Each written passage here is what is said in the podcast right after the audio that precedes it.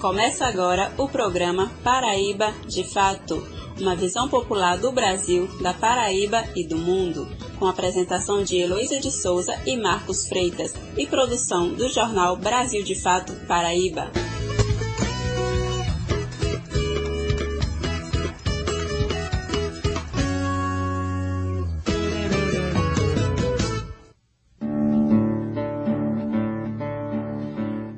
Olá, gente, bom dia para você que está sintonizado no programa Paraíba de Fato. Eu sou Marcos Freitas e estarei com vocês trazendo informação a partir de uma visão popular da Paraíba, do Brasil e do mundo. Olá, gente, muito bom dia. Eu sou Heloísa de Souza e estarei com vocês durante uma hora. Fica por aqui que o Paraíba de Fato chegou! Brasil de fato chegou. Bora escutar. Brasil de fato chegou. O programa popular. Brasil de fato chegou. Bora escutar. Brasil de fato chegou. O programa popular. Olá, gente. Hoje é sábado, dia 26 de março, e começamos com uma notícia nada animadora, infelizmente o Tribunal Superior Eleitoral, atenção, gente, registrou no mês de fevereiro o menor número de adolescentes de 16 e 17 anos com título de eleitor da história. Foram contabilizados mais de 830 mil jovens com o documento até o momento. Nas últimas eleições gerais, em 2018, foram mais de 1 milhão e 400 mil pessoas da faixa etária aptas para votar. O número de jovens com o título de eleitor em 2022 até agora representa cerca de 13,6% do total de habilitados para obter o documento. Pois é, Marquinhos, isso é uma notícia, essa é uma notícia muito preocupante, na verdade, né? Lembrando, minha gente, que o prazo para solicitar o seu título vai até o dia 4 de maio. Então, tá chegando, né? Uhum. E ainda dá tempo de você buscar esse documento tão importante para a nossa democracia. O voto expressa nossa voz, expressa mudança, faz a diferença. E o melhor de tudo, que hoje em dia não tem mais tantos empecilhos para você tirar o título. Uhum. Né? Não precisa enfrentar aquelas filas quilométricas para solicitar o título. É tudo muito prático, é online né? Então acesse o site do TSE, solicite o seu título de eleitor, é rápido, é fácil, é prático e o melhor de tudo, né? Você vai exercer o seu direito, a sua voz, a sua escolha, as suas opiniões através do voto. Então você acessa o tse.jus.br, tse.jus.br. Você tem até o dia 4 de maio. Então vamos embora exercer nosso direito, nossa cidadania e proteger e lutar por, por, nossa democracia. É isso aí. Muitos artistas na última semana, nos últimos dias, têm, é, têm fazendo campanha nas redes sociais para que os jovens, atenção, jovens de 16, 17 anos, tirem os seus títulos e participem. Então, a artista Anitta, é, Pablo Vittar, Zeca Pagodinho, uma série de pessoas. Quem? Juliette também. Juliette, Luísa nossa querida. Sonza, gente demais, todo mundo nessa campanha aí que é muito importante. Tem muita gente é, influenciando, querendo fazer, pedindo para que você tire seu título, é porque a sua participação vai ser muito importante nessas eleições. Verdade. E agora no nosso giro político da semana, temos mais movimentações na Paraíba. Nesta última quinta-feira, Rui Carneiro anunciou sua saída do PSDB. O então deputado federal pelo Partido Tucano agora vai disputar a reeleição pelo PSC, Partido Social Cristão. Em nota, Rui afirmou que sai do partido para fortalecer o projeto de transformação que busca apoiar e sustentar a base partidária, o que, segundo ele, é uma força para a chapa majoritária de Pedro Cunha Lima. Mas aí, Marquinhos, eu fico aqui pensando, né? O PSDB pode fortalecer a base e a candidatura de Pedro, mas perde muito, né, na Câmara do, de Deputados. Porque, assim, pensa comigo, perdeu Pedro, Edna Henriques, acreditamos que Rafafá também siga para outro partido. E agora, Rui Carneiro, tá difícil para os tucanos terem representatividade paraibana na Câmara. Vai Pois- ficar um grande, uma grande lacuna aí, né? É, Um vácuo espaço. muito grande. É. Pois é, mas aí eles vão se rearranjando, vão para outros partidos. Ele- vamos ver aqui, né? Ó, tem outra informação aqui. Dos 36 deputados estaduais, até o momento, apenas 12 vão continuar no partido, no seu partido, e 14 já definiram a nova legenda. O que se espera é que essas trocas atinjam pelo menos 70% dos parlamentares. O deputado Bosco deixou cidadania e se filiou aos republicanos. Tião Gomes trocou o Avante para o PSB e Valber Virgulino deixou Patriotas e foi se filiar ao PL, é, o mesmo partido do presidente Jair Bolsonaro. Para os deputados que estão indefinidos, o prazo para a decisão é, se muda ou não muda de partido é próxima sexta-feira, dia 1 de abril. Pois é. Já Anísio Maia, do PT, teve sua filiação suspensa por seis meses pelo Conselho de Ética do partido e terá que encontrar outro lugar dentro desse prazo, né? Porque até, até dia 1 de abril, né, ele tem que estar apto à disputa eleitoral, que vai ser no dia 2 de outubro. Uhum. E dentre os partidos em que ele pode se filiar tão- estão o PSB, né? Que é o partido de João Azevedo, Uhum. e o PCdoB. Em nota, o deputado estadual disse ter ficado surpreso e decepcionado com a decisão do Diretório Nacional do PT.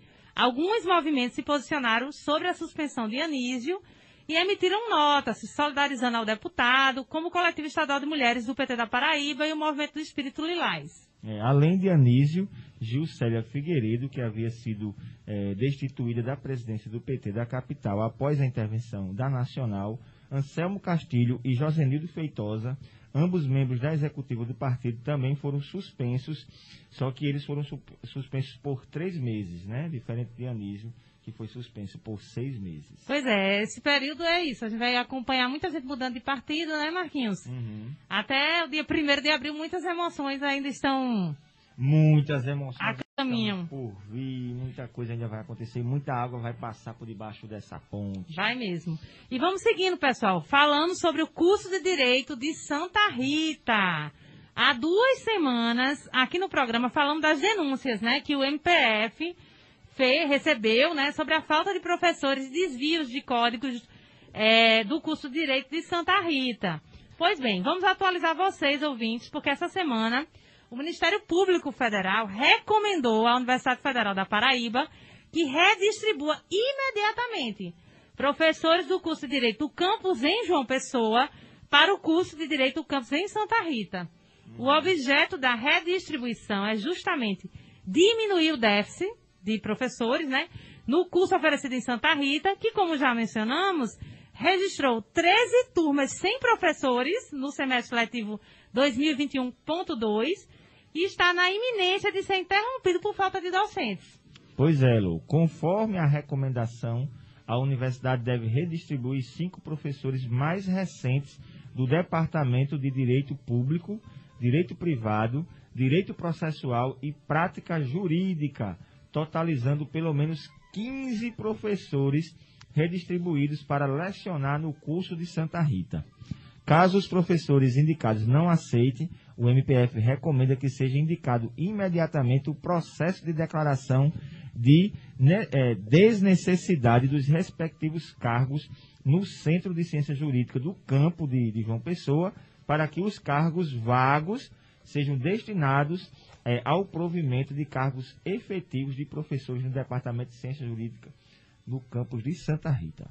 Após a redistribuição, a UFPB deve apresentar ao MPF um planejamento acadêmico para que os cursos de direito de João Pessoa e Santa Rita possuam o mesmo número de disciplinas obrigatórias e optativas. Então, o Ministério Público disse o seguinte: olha, vocês pegaram aqui esses códigos de vaga, eh, com- eh, fizeram concurso, trouxeram os professores de Santa Rita para João Pessoa, agora vocês vão ter que devolver os cinco últimos que entraram em cada departamento desse. Ou seja, tem que devolver 15 professores lá para Santa Rita. Não, mas os professores não querem não. Então você vai, está aqui o termo, é, uma declaração de desnecessidade para você mandar o código de vaga para lá. Uhum. Então, de todo jeito, é, essas vagas que eram de Santa Rita deverão ser restituídas para é, o campus de lá. É, a gente espera que isso seja resolvido rapidinho, né? Porque, de fato, não dá para ter desigualdade, né? Nesse, no curso de direito que luta por justiça, né? Pois é. Então é aí que Santa Rita tem a, a mesma, as mesmas disciplinas e professores que, que, que o campus de João Pessoa.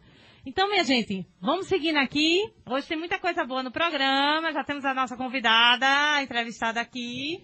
E se você quiser falar com a gente, a gente já vai deixar aqui, lembrando novamente o número do nosso WhatsApp, para você entrar em contato, para você mandar mensagem, dizer de onde você está falando e mandar o seu recado.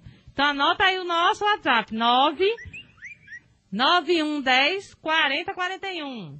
9 9110 4041. E aí a gente bota aqui o seu recado ao vivo, certo? E também a gente está no Facebook, no Instagram como arroba Brasil de Fato. Leia as nossas notícias também no nosso site, brasildefatoPB.com.br. Muito bem, muito bem, muito bem. E agora vamos aos nossos destaques deste sábado, Heloísa. Quais são os nossos destaques? Luta e visibilidade. No Dia Internacional de Eliminação da Discriminação Racial, Movimento de Mulheres Negras da Paraíba lança podcast. Entrevista. Patrícia fala sobre síndrome de Down e o combate ao preconceito. Poesia. Poeta e escritor paraibano Jairo César comenta Dia Mundial da Poesia. Cultura. Cátia de França faz show gratuito em João Pessoa e faz convite aos ouvintes do Paraíba de Fato. Então fica por aqui que o programa de hoje está apenas começando. Momento Notícias. A Abaiomi, coletivo de mulheres negras na Paraíba, lançou nesta segunda-feira 21 o Pod Pretas PB. A estreia aconteceu nas principais plataformas de streaming Spotify, Deezer, Google Podcast. A ação fez parte da agenda do Março de Lutas, com destaque para o dia 21, Dia Internacional de Eliminação da Discriminação Racial, que denuncia opressões e lembra as lutas por igualdade de direitos da população negra de todo o mundo. Terlúcia Silva, integrante do coletivo, conversou com o Paraíba de Fato sobre a importância do dia 21 de março e também como o Pod Pretas tem o objetivo de ser um espaço de visibilidade para a produção de mulheres negras. Vamos conferir a matéria. Dia 21 de março de 1960, na África do Sul, 20 mil negros protestavam contra a lei do passe, que limitava os lugares por onde eles podiam circular. A manifestação aconteceu na cidade de Joanesburgo, no bairro de Chaperville, e era pacífica, mas tropas do exército atiraram contra a multidão. 69 pessoas morreram e outras 186 ficaram feridas, no episódio que ficou conhecido como Massacre de Chaperville. Em memória à tragédia, a Organização das Nações Unidas instituiu o dia 21 de março como Dia Internacional pela Eliminação da Discriminação Racial. Terlúcia Silva é integrante do coletivo Abaiomi, coletivo de mulheres negras da Paraíba, e explica como se dá esse dia de enfrentamento no Brasil e no estado da Paraíba. É, sendo o Brasil um país em que mais discrimina e mata pessoas negras, essas datas elas têm um significado mesmo de afirmar a existência né, e as resistências da população negra, sobretudo nesse contexto né, de, de governo que nós temos, governo fascista, que não reconhece nem as identidades, nem tampouco os direitos né, da população, contexto de pandemia que tem deixado é, vários impactos né, na vida da população negra. Nós Nesse 21 de março a gente fala de toda a miserabilidade né, e toda a vulnerabilidade a que a população negra tem sido é, colocada. Né? Então a gente fala da morte, a gente fala da doença, a gente fala da fome que tem assolado, sabe? A gente fala da violência racial que atinge mulheres e jovens negros.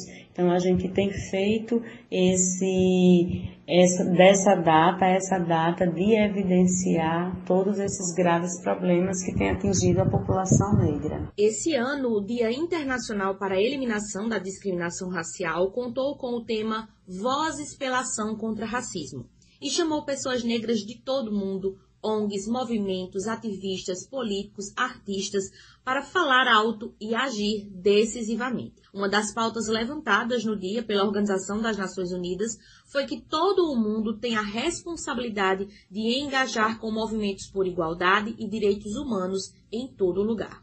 A ONU ainda levantou a política da justiça reparatória, pedindo a governantes e autoridades por todo o mundo para garantirem políticas afirmativas de equidade racial reparando assim séculos de escravidão e colonialismo.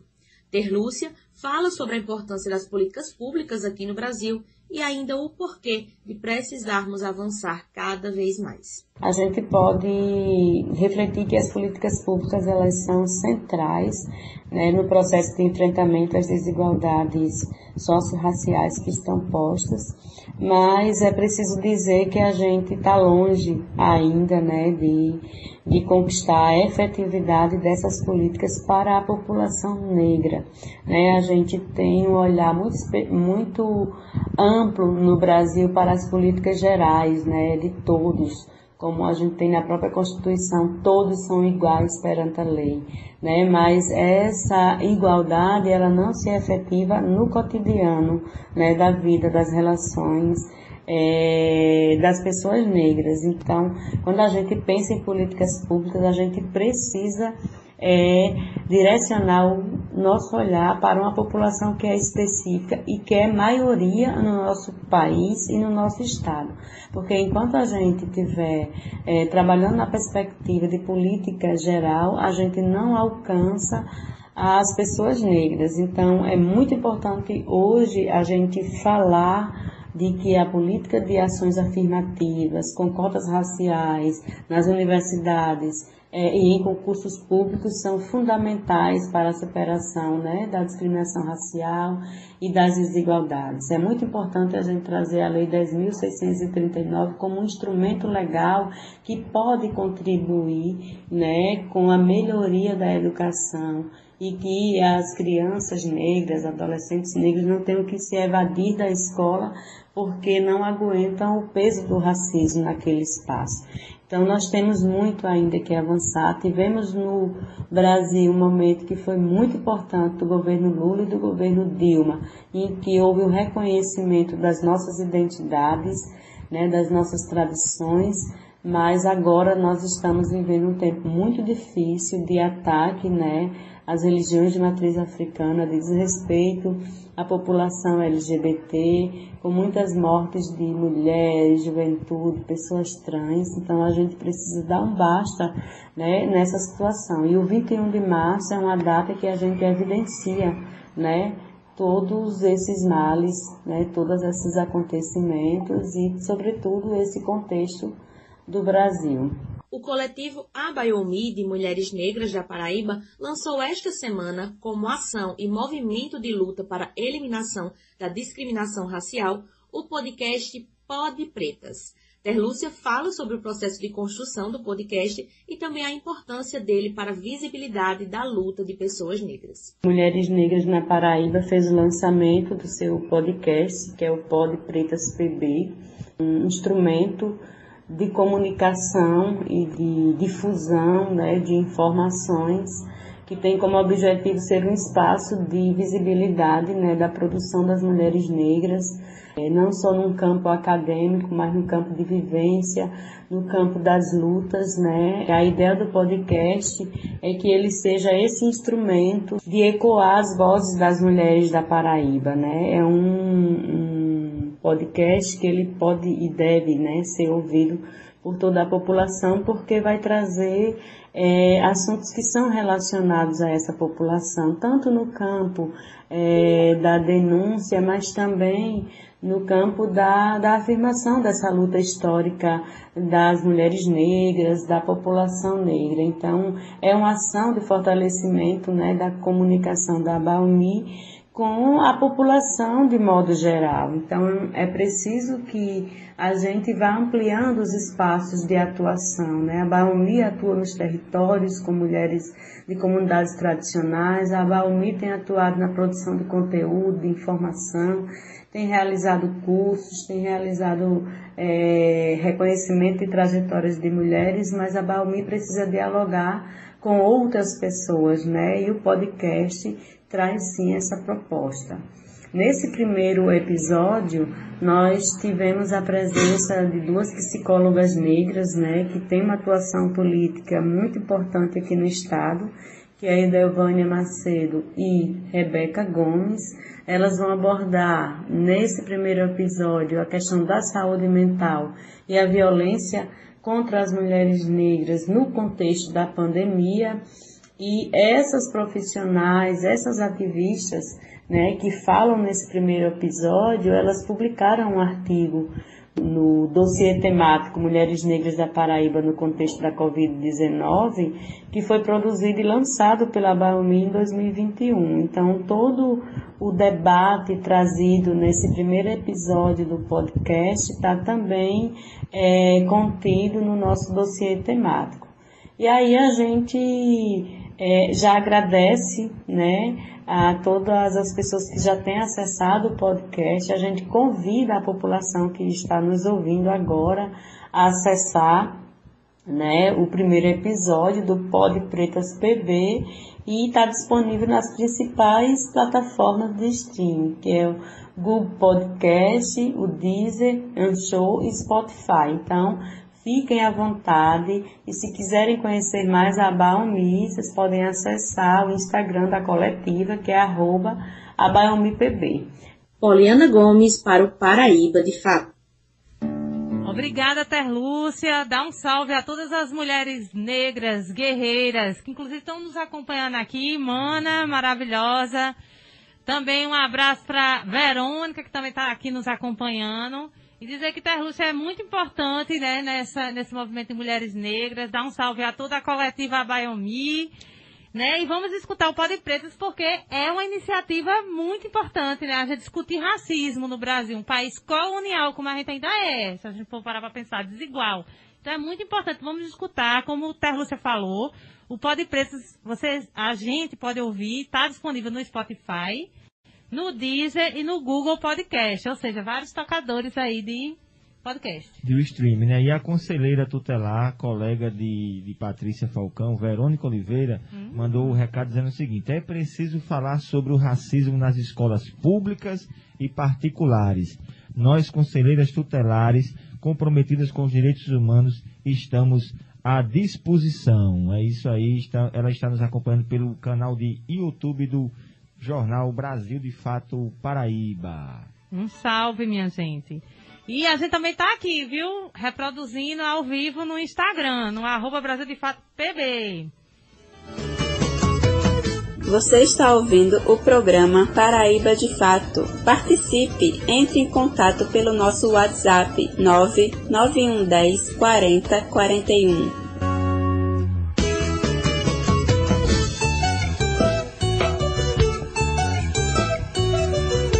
Entrevista do dia. É, seja bem-vinda, Patrícia. Patrícia Falcão, não é isso? Antes de, de, iniciar com você, mandar aqui um abraço para o pessoal que está nos acompanhando. Mônica Lourenço, Deise Araújo, Fernando Soares, Fátima Souza, que é a nossa querida mana, não é isso? Que mandou aqui um recado. A Baiomi se destaca na luta contra o racismo. Um abraço especial, muito especial para nossa querida Juliana Costa e para nosso querido Thomas Freitas, que são pais é, da criança Caetano e também do, do, querido Benjamin, que é uma criança com Down também, está nos acompanhando. Escreveu um artigo maravilhoso para o nosso jornal, é, para o nosso site Brasil de Fato. Terlúcia também acabou de entrar aqui. Salve Verônica, salve Maníssima. Então vamos lá. É, hoje, também no dia 21, é lembrado o Dia Mundial da Síndrome de Down, né? É uma data de conscientização global que busca garantir equidade e oportunidade para pessoas com a síndrome. É oficialmente reconhecida pelas Nações Unidas desde 2012. A data escolhida representa a triplificação do 21º cromossomo que causa a síndrome, né? que é a chamada de trissomia. Estamos aqui nos estúdios com a querida Patrícia Falcão, psicóloga e conselheira tutelar, que veio falar sobre essa data e sobre os desafios e o combate ao preconceito às pessoas com síndrome de Down. Seja muito bem-vinda, Patrícia. Desde já a gente agradece. Vocês viram o chuvão que caiu aqui em João Pessoa. e Patrícia já estava aqui quando a gente chegou, então a gente agradece muito, né? Porque a gente sabe que é, é compromisso, né? Demonstra compromisso com, com, com a pauta com que a gente está discutindo. Então a gente agradece muito a sua presença, porque a gente acha importante desconstruir, né? Eliminar o preconceito e acabar com essa ideia de que a síndrome de Down é uma doença, né? Então eu queria que você explicasse um pouquinho o que é que significa essa alteração genética, né? É, que é, causada né, pela síndrome de Down. Né? E dizer que você é, é conselheira tutelar, é psicóloga e também, é, e também é mãe né, uhum. de uma pessoa com síndrome de Down, né? De um, de um rapaz com síndrome de Down. Então, fala, explica aí pra gente um pouquinho o que significa essa alteração é, genética. Isso. Bom dia. Bom dia, bom dia Marquinhos, Heloísa, a todos e todas que estão nos acompanhando nessa manhãzinha chuvosa. Então, assim, eu quero dizer que é uma alegria estar aqui falar sobre este tema que é muito especial para mim. Né? Como você falou, sou psicóloga, trabalhei já há 25 anos na estimulação cognitiva de crianças, adolescentes, adultos com deficiência e com síndrome de Down. Hoje estou conselheira tutelar no Conselho Região Praia, que eu vejo que também é um ambiente, um local de luta uhum. de direitos. E também sou mãe do Matheus, né? Matheus, que tem 27 anos, tem síndrome de Down. Tinha, eu tinha 22 anos quando Matheus nasceu, então Matheus foi o presente que veio para revolucionar a minha vida. E, Imagino. Isso. Então, para mim é uma alegria falar sobre a síndrome de Down, porque, como eu tinha até lhe dito antes na nossa conversa, trazer conhecimento e informação é uma forma da gente estar tá combatendo o preconceito. Uhum. Né? Então, assim, respondendo a sua pergunta, é, uma pessoa que não tem síndrome de Down, nós uhum. temos é, 46 cromossomos, 23 pares em todas as nossas células. E o que, que acontece com uma pessoa com síndrome de Down? Um cromossomozinho se desloca e vai para o par 21, fazendo uma trissomia. Uhum. E essa trissomia, é, que vem a ser a síndrome de Down, que traz alterações em toda a parte biológica e nas características físicas também. É, por isso que é o dia 21 do 3. Uhum, ah, sim. Por isso, dia 21 Entendi. do 3. E então, eu sempre digo que as características físicas da pessoa com síndrome de Down é, já carrega em si é, o preconceito, porque onde ele chega, já o rosto já mostra. Uhum. Então já gera um preconceito que é histórico. É, vendo aí a história, as pessoas com síndrome de Down eram é, sacrificados, os bebês, quando nasciam, né? Eram colocados em, em barcos para morrer, uhum. é, no rio, no mar. É, também não tinham acesso, com o passar do tempo, é, também não tinham acesso à convivência social, o acesso à educação, à uhum. saúde né? Eram pessoas que carregavam muito esse preconceito social e, consequentemente, uma dificuldade de socialização, né? Uhum. E a nossa luta hoje é para acabar com esse preconceito e por uhum. acessibilidade. Acessibilidade à educação, com currículos adaptados, para que também exista uma evasão das, das crianças, adolescentes, com síndrome de Down, evasão escolar. Então, a nossa luta é para que eles permaneçam, né, permaneçam com direito a, a currículo adaptado, uhum. também acessibilidade à saúde, ao diagnóstico, quanto mais cedo possível, porque é, a criança com síndrome da o bebezinho nasce com a é, hipotonia muscular. Uhum. O músculo molinho, então uhum. eles precisam de fisioterapia, terapia ocupacional, fonoaudiologia, é, o quanto antes. Por isso a importância desse diagnóstico precoce, precoce também. Ô Patrícia, você comentou que você recebeu a notícia, é, se precisar é, tomar uma água, fica à vontade. é, você comentou que quando você recebeu a notícia de que o seu Mateus, né? Seu, seu presente divino Mateus estava isso. chegando, você tinha apenas 22 anos, não é isso? E como foi para você receber essa notícia, né? De que o, o seu filho é, ia vir com essa é, com a trissomia, né, que ia vir com síndrome de Down. Como foi para você receber essa notícia e como foi que você reagiu, se preparou a partir disso, né?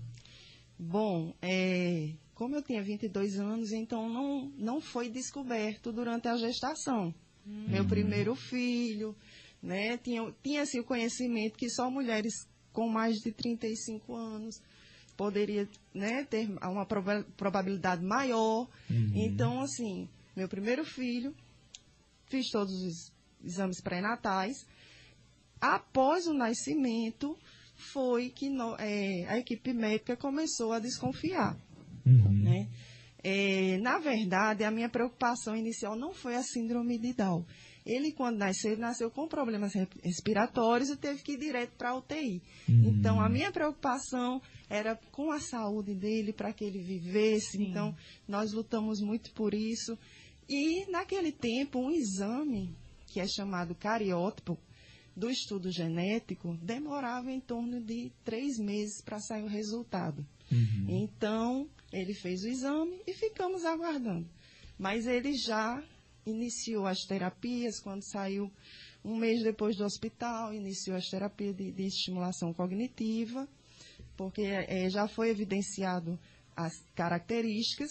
Então, é, a gente, assim, eu, é, as mães geralmente vivem o momento do luto. Não luto pelo filho que uhum. nasceu, mas pelo aquele filho idealizado. Uhum. Não é isso? Sim. Mas eu digo assim, que não teve muito tempo para viver o luto, não. Fui logo para a luta. Então a uhum. gente tem logo que ir para a luta para que meu filho pudesse ter uma melhor qualidade de vida.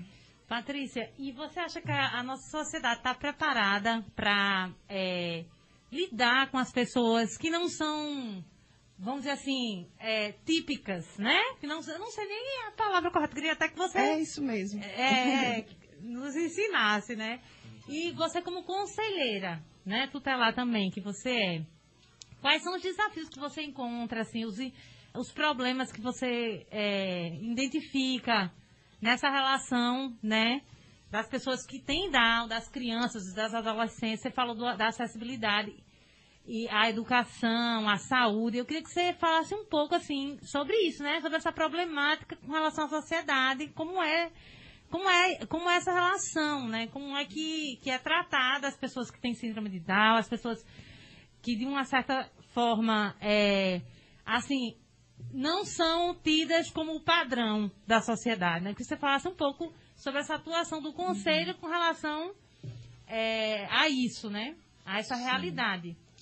É, as pessoas com síndrome de Down, as crianças estão é, nós estamos sempre nessa luta pela questão da inclusão. Né? É, eu sempre digo que em, nos meus atendimentos, enquanto psicóloga, enquanto mãe, em, é, quando eu os fazia, né, que hoje eu estou como conselheira tutelar, nos atendimentos no conselho, é, o maior índice né, que chega para a gente da problemática é da questão escolar. Então, as pessoas com síndrome de Down têm a deficiência intelectual. Né? Então, a deficiência ela pode ser intelectual, leve, moderada ou grave. A síndrome de Down ela não tem grau. É uhum. a, só a deficiência intelectual que Entendi. eles têm como comorbidade. Então, é, a escola é um desafio, porque a escola estimula o quê? A aprendizagem, o intelecto, que é justamente é, a maior dificuldade deles. Então, assim, eles precisam é, de, de, de, currículos adaptados, né? Então, quando um, um, uma criança com deficiência intelectual vai para uma escola que não tem currículo adaptado, eu acho assim de, de, de um, um, uma violência uhum. muito grande, né? E os pais chegam para a gente no conselho tutelar com essa queixa. Então, assim, meu filho está lá só como um enfeite na sala, né? A professora passa as tarefas para todos igualmente e não está respeitando aquela diferença do meu filho, aquela necessidade do meu filho. Diferença porque todos somos diferentes, na Sim. verdade. Mas a necessidade do meu filho, não é isso? Então, assim, é, uma criança com síndrome de Down, o desenvolvimento dela nunca pode ser comparado com uma criança sem síndrome de Down. Então, na área médica, existe uma curva de desenvolvimento para as crianças com síndrome Down, onde elas são comparadas dentro deste, desta evolução é, do seu próprio desenvolvimento. Então, isso aí a gente tem que ter uma atenção e um respeito. Então, a maior dificuldade realmente para as famílias é a inclusão escolar. Sim. Existe aqui, aqui, pensando aqui na nossa realidade, tem escolas é, né, dentro dessa perspectiva atuando de uma pessoa assim, do sistema público, né? Tem essa, essa preocupação, a gente sabe que tem a FUNAD, uhum. que é, também trabalha nessa perspectiva, né, da, da, da assistência. Mas com relação a, a escola, né, ao sistema de ensino, como é a realidade aqui da, de João Pessoa? Olhe, é, eu sou a favor de que as pessoas com deficiência, com síndrome de Down, frequentem a escola regular. Sim. Certo? A escola especial que existia anteriormente, ela acabava segregando essas Sim. pessoas, não é? Então, uhum. elas têm o direito ao convívio social numa escola regular. O que o, o atual governo federal trouxe querendo retornar às escolas, escolas especiais. especiais. Então, assim, eu não sou de acordo, uhum. né? É, eu vejo, Heloísa, que houve sim avanço, né? Nós temos escolas com salas de recursos, né? A própria FUNAD, que é da saúde também, uhum. mas é, fornece né, é, atendimento educacional especializado para as pessoas com deficiência. E isso é muito importante, né? Então, assim, no tempo do meu filho, criança não existia, né?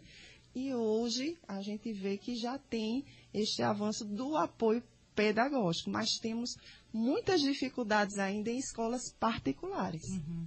As escolas particulares não, não, não se abrem para se adequar, para buscar essa, esse acolhimento e, e, essa assistência diferenciada que uma pessoa com Down é, requer na sua avaliação? Na sua grande maioria, sim. Eu tenho uhum. chegado muito no conselho também de escolas públicas, né, que a gente precisa é, intervir nessa situação, né, uhum. para que é, seja garantido o acesso à educação a essa criança com síndrome de Down ou adolescente, uhum. é, mas a grande maioria é de escolas particulares. Tá certo. Patrícia, recentemente, não sei se você gosta de novela, mas a nossa população brasileira gosta muito de novela. Provavelmente você deve estar acompanhando, mas a novela Um Lugar ao Sol. Acabou ontem a novela. Eita. Foi ontem, né? Enfim, então, ontem, né? No... essa novela trouxe, né? Tinha a atriz Samantha Quadrado, de 34 anos, e Breno Viola, de 41 anos. An ambas são pessoas com Down, né? Então a, a, a diretora dessa novela trouxe esses personagens colocou também é, a mãe da, da, da Samanta como uma pessoa super protetora que não queria que a filha. É, como você avalia assim essa é, essa publicidade, digamos assim, dessas pessoas e eles é, estavam desenvolvendo bem os seus papéis, fizeram um bom trabalho, né? Você acha que isso é importante para que a nossa sociedade perceba que as pessoas com síndrome de Down podem se socializar, podem se integrar, podem interagir com a nossa sociedade, assim, com, com o nosso público. Digamos. Isso, isso mesmo. Essa divulgação é muito importante, uhum. né? Uhum. E nós temos poucos, né?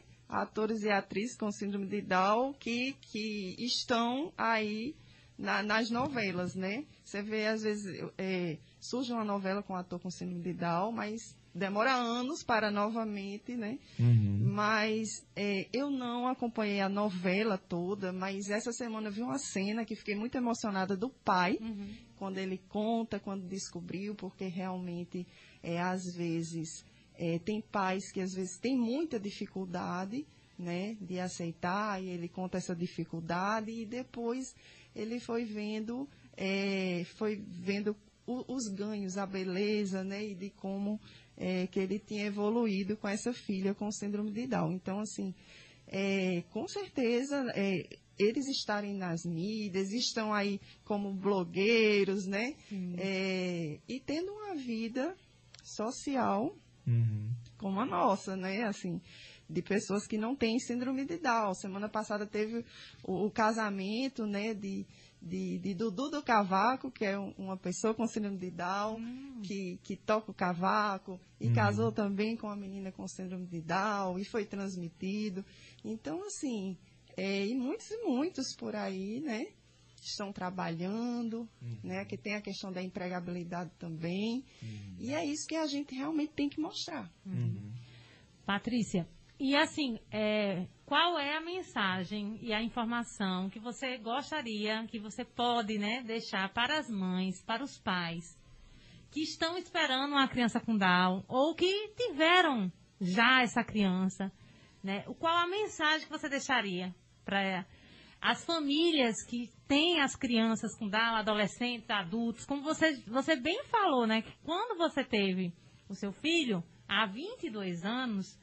27. 27. Eu é, tinha 27. 22. Sim, você que tinha 22, exatamente. Ele já tem 27 anos. Então, não tinha escolas, né? Não tinha um sistema de assistência, de acolhimento, de políticas públicas. Então, eu queria que você falasse um pouco sobre isso, né? Qual a mensagem que você deixa para os pais, para os familiares, e avaliasse um pouco também essas políticas públicas, falasse um pouco da FUNAD, como você já falou, é, né, algo nesse sentido, mas, enfim, queria que você deixasse essa mensagem final, né, de, de orientação para a, a- a sociedade, para as, as famílias, é, que tem pessoas, que tem crianças com Down, e também orientasse um pouco com relação a essas políticas públicas, né, o que falta, o que tem. Uhum. Isso, nós temos, é, que eu sou apaixonada, que é a LBI, Lei Brasileira de Inclusão, né, que foi inclusive no governo Dilma sancionada. Então, esta lei aí, ainda bem novinha, né, e, e com relação às outras leis, mas ela precisa muito, de muita efetivação, né. Gostaria de chamar a atenção às mães também de, de crianças, é, adolescentes e adultos com síndrome de Down, para o cadastro estadual da pessoa com deficiência. É muito importante para é, é, a questão das políticas públicas. Vamos saber quem são essas pessoas, quantas são, tipo de deficiência, quantas pessoas com síndrome de Down. Isso vai favorecer as políticas públicas, né? Dizer essas mães que estão grávidas, que já sabem que tem um bebezinho aí com síndrome de Down, ou que já tiveram, que assim é, é, é um presente para a gente partir para a luta. Uhum. A luta de cada dia por direitos, por qualidade de vida para nossos filhos. Então a gente não tem muito tempo de, de ficar lá é, é, é sofrendo, achando, oh meu Deus, por que sim, por que não? Não. Vamos para a luta. É, é, logo cedo o bebezinho precisa de estimulações. A FUNAD é um centro de referência estadual, não é isso? Para, para essa, esse trabalho multiprofissional com as crianças com síndrome de Down. Então, procure um centro de referência especializado, inicie, para que eh, haja um bom desenvolvimento dessa criança. E vamos à luta por direitos, por políticas públicas, na luta para efetivar a Lei Brasileira de Inclusão, o Estatuto da Pessoa com Deficiência, né, para garantir os direitos. Beleza, Patrícia, muito bom tê-la aqui com a gente nesse dia muito especial, nessa entrevista maravilhosa. A gente queria passar aqui o resto do programa, o resto do dia conversando com você, mas o nosso tempo deu uma apertadinha, então eu gostaria de agradecer aqui a sua presença, a sua participação e a sua disponibilidade e dizer para você que conte com a gente nessa luta aí todas as lutas que vocês queiram travar, contem aqui com o nosso programa, tá bom? Muito obrigada. Eu que agradeço. Beijo no coração. Obrigada, Patrícia. Se quiser deixar o número do Conselho Tutelar, praia, para quem precisar, né? É importante. E qualquer coisa, entre em contato aqui com a gente, que a gente repassa o número, não tem problema. Uhum. Né? A gente bota aqui a informação, mas a gente quer agradecer muito. A, a gente aprendeu muito, porque é isso, a gente. A, não é que a gente tem que saber de tudo, mas a gente tem que estar aberto é, abertas para aprender, né? Então a gente agradece muito a tua participação, viu? Isso. Assim, é, o número eu não tenho decorado, ó. Tive uma colinha aqui, viu? Que eu sou péssima para decorar número. É 3214 7081, certo? Pode estar tá lá procurando a gente, que a gente está nessa luta por garantia de direitos. Obrigada. Beleza, Patrícia, muito obrigado. E vamos à luta. Isso.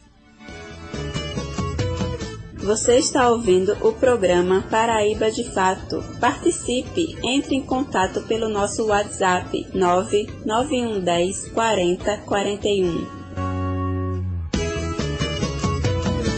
Muito bem, Kevin, já vamos ouvir agora o recado do Jairo César. O Jairo César mandou um recado para a gente sobre o dia 21 de março, que também celebramos o Dia Internacional da Poesia. Vamos lá, Jairo. Olá, sou Jairo César, poeta, escritor, professor. Gostaria de cumprimentar toda a equipe de produção do programa Paraíba de Fato, os ouvintes da Rádio Sanhauá. Eu vim aqui falar um pouquinho para vocês sobre o Dia Mundial da Poesia, que aconteceu no dia 21 de março, inclusive dia do meu aniversário. Essa data ela foi criada na 30 Conferência Geral da Unesco, em novembro de 1999, dia 16 de novembro de 1999.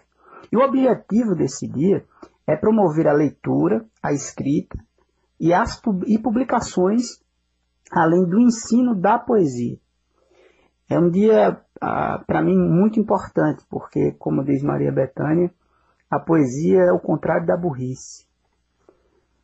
A poesia é algo que faz com que nós Pensemos sobre o que somos, qual o nosso papel no mundo, ativa nossas potências críticas e, sobretudo, sensíveis. Faz com que não nos esqueçamos que nós somos gente, somos pessoas e não máquinas criadas para trabalhar, gerar lucro, ganhar dinheiro. Além da, da, da, potência desse dia de nível mundial, eu gostaria de falar um pouquinho sobre a poesia paraibana. Poesia paraibana que hoje é considerada por muitos uma das melhores do Brasil. Temos grandes nomes, o, vou citar alguns aqui, o Sérgio de Castro Pinto, a Maria Valéria Rezende, o Lau Siqueira, enfim, nomes que fazem parte desse universo da poesia paraibana e que hoje movimentam essa cena com muita qualidade literária. E também não poderia deixar de falar da figura de Augusto dos Anjos, que foi eleito, inclusive, pelo povo paraibano, o paraibano do século, através de voto popular. Só para vocês terem ideia da força da figura de Augusto dos Anjos é, nesse universo popular mesmo da Paraíba. E há quem diga que poesia é coisa de intelectual e o povo da Paraíba provou o contrário, elegendo Augusto dos Anjos o, o, paraibano do século. Né?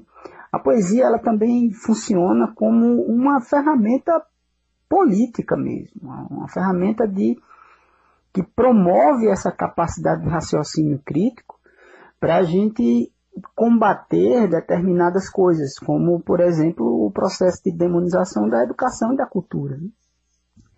De uns anos para cá é como se os, todos os artistas fossem adoradores da Lei Rouanet e que vivem mamando nas tetas do Estado. Isso não é verdade. Né? Primeiro que é preciso entender o que é a Lei Rouanet, o que é uma lei de, de renúncia fiscal. O seu alcance no Brasil é baixíssimo. A lei ela é muito importante, mas ela precisava ser revista. Mas ela não é a condição para que se critique, por exemplo, governos. Um artista que critica um governo não necessariamente está mamando na, na, na, nas tetas do governo. Então eu acho essa, essa data super importante, não só para a celebração da poesia, mas para a celebração de tudo o que a poesia representa. que, como disse muito bem Maria Bethânia, é o contrário da burrice. E vivemos tempos estranhos, onde a burrice é ostentada como bandeira. Eu acho que nós nunca vivemos esse momento no Brasil, um momento em que a burrice é motivo de orgulho. Antes, quando você ignorava, você buscava reverter essa situação da ignorância para o conhecimento. E hoje parece que as pessoas amam a ignorância e a burrice. Viva a poesia, viva o pensamento crítico, viva a arte, viva os artistas, viva os educadores e educadoras desse país. É com arte, é com poesia e com educação pública gratuita e de qualidade que nós vamos transformar esse país. Um abraço a todas e todos. Muito obrigado. Obrigada, Jairo César. Que coisa boa escutar um artista falando é, coisas revolucionárias, né? E, e, verdades que esquentam nosso coração, bota fogo no pavio para a gente lutar e continuar aqui animadas, né? Então que a gente quer dar os parabéns aí às poetas e aos poetas da nossa Paraíba. Isso mesmo. Né? Que a gente tem muita gente boa aqui, aqui do lado tem um, né? Marquinhos aí que vocês devem ver aí os rios que ele, fa que ele faz, é, é, as postagens no Instagram, cordelista é maravilhoso. Eu me senti representado. Quem quiser acompanhar os cordéis é Marcos Underline Freitas Underline 13. Eu me senti representado pela fala de Jário César. Mandar um abraço para a querida Clareane Santana, que é poeta também. Mandar um abraço para Cristiane também outra poeta de letras lá da UFPB. Rapaz, o negócio é bom demais. Viva a poesia, minha gente! Viva!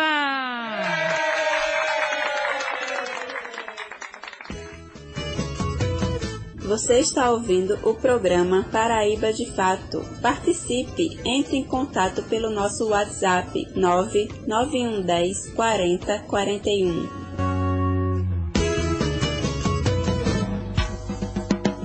Agenda Cultural. Eita, que esse sábado tá bom demais! Hoje às 20 horas tem Cátia de França, minha gente, que vai se apresentar lá no Teatro Paulo. Eu tô ansiosa, viu? Aqui em João Pessoa, tu ansiosa vai, pro show, eu vou. Eita. Vamos, minha gente, se encontrar lá. É gratuito, viu? E aí ela vai fazer o show dentro da programação do Mês das Mulheres. É uma programação do governo do estado da Paraíba. E a distribuição dos ingressos, atenção, começa já já às 14 horas. Então vai lá na bilheteria do Teatro Paulo Ponte, já fica lá na filinha para pegar o ingresso gratuitamente e garantir, né, a vaga no show de Cátia de França, essa grande artista, é, compositora, né, cordelista também, viu? Arretada. Então a gente tá terminando aqui o, o Paraíba de Fato com uma agenda maravilhosa. Então tu já almoça, já corre e vai lá garantir o ingresso. Hoje eu não vou nem almoçar, eu vou pra lá agora, porque inclusive ela mandou um áudio chamando a gente pra esse, pra esse show. Não foi não, Kevin? Olha aí, ó. De fato, Cátia de França que está falando. Os ouvintes da rádio, faço o convite para vocês estarem presentes no meu show amanhã às 8 horas, Teatro Paulo Pontes, Espaço Cultural João Pessoa, Paraíba. É um show em homenagem ao mês das mulheres. Mas a luta permanece sempre, principalmente nesse momento que o mundo vive. Nunca se bateu tanto nas mulheres, nunca se agrediu tanto, nunca se matou tantas mulheres num curto espaço de tempo. E isso não pode ficar em silêncio. E a calhar vem essa letra, um poema né, da, da compositora, artista Cristal Saraiva, do Rio Grande do Norte. Ela me deu essa letra há um certo tempo para musicar. E o texto mais ou menos diz isso, é sobre uma abordagem magistral de, de, de Cristal Saraiva. Desconfio de mim sem milindre. Não sou Deus para saber de um tudo. Me gasto no amor que é sublime, no tempo me curo e assim me apuro. No meio da praça que existe aqui dentro, me vejo em protesto, não tô me cabendo. Demandas do mundo, me importo, pertenço. Creio piamente na mudança dos ventos.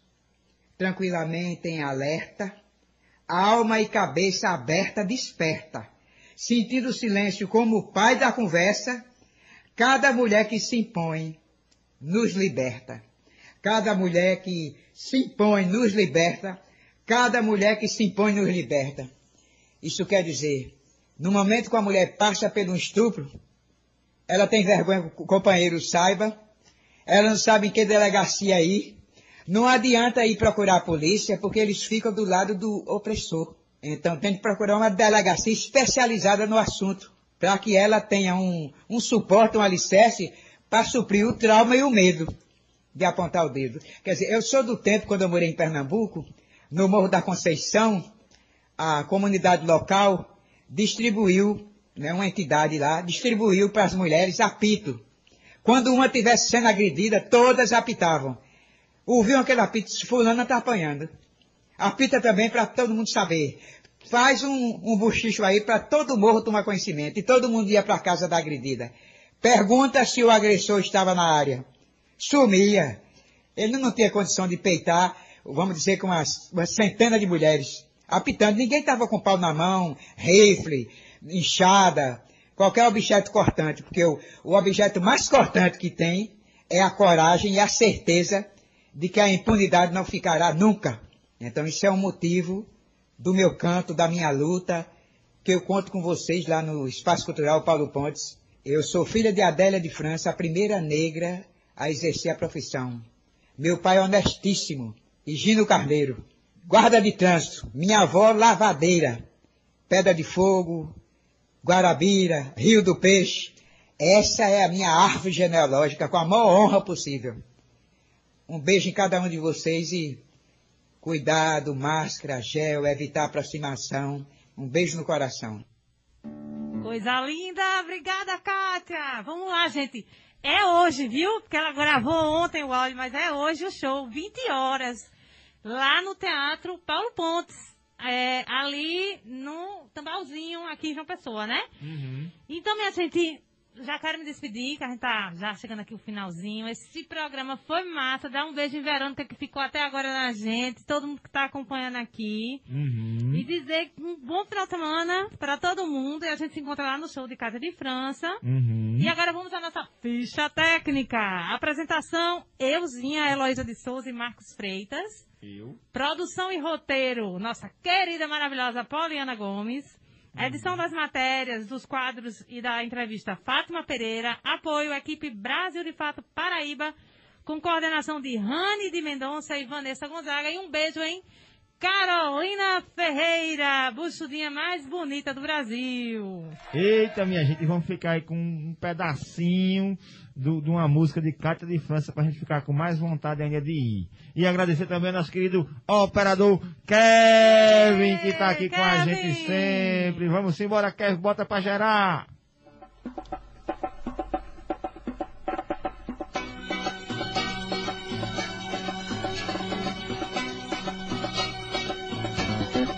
Porque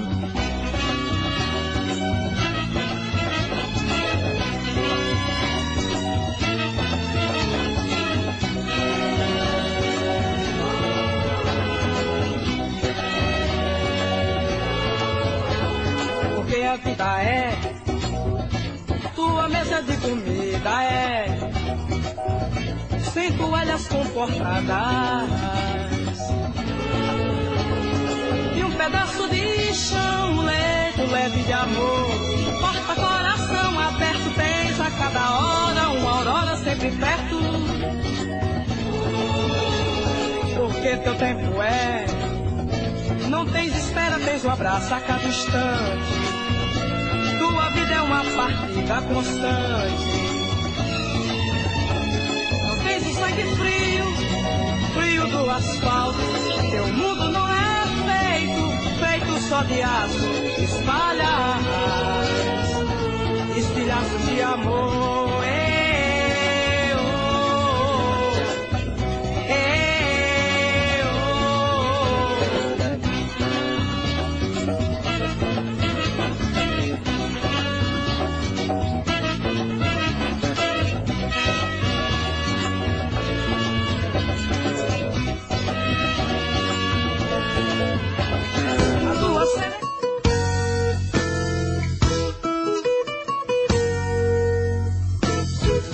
Você ouviu o programa Paraíba de Fato, uma visão popular do Brasil, da Paraíba e do mundo.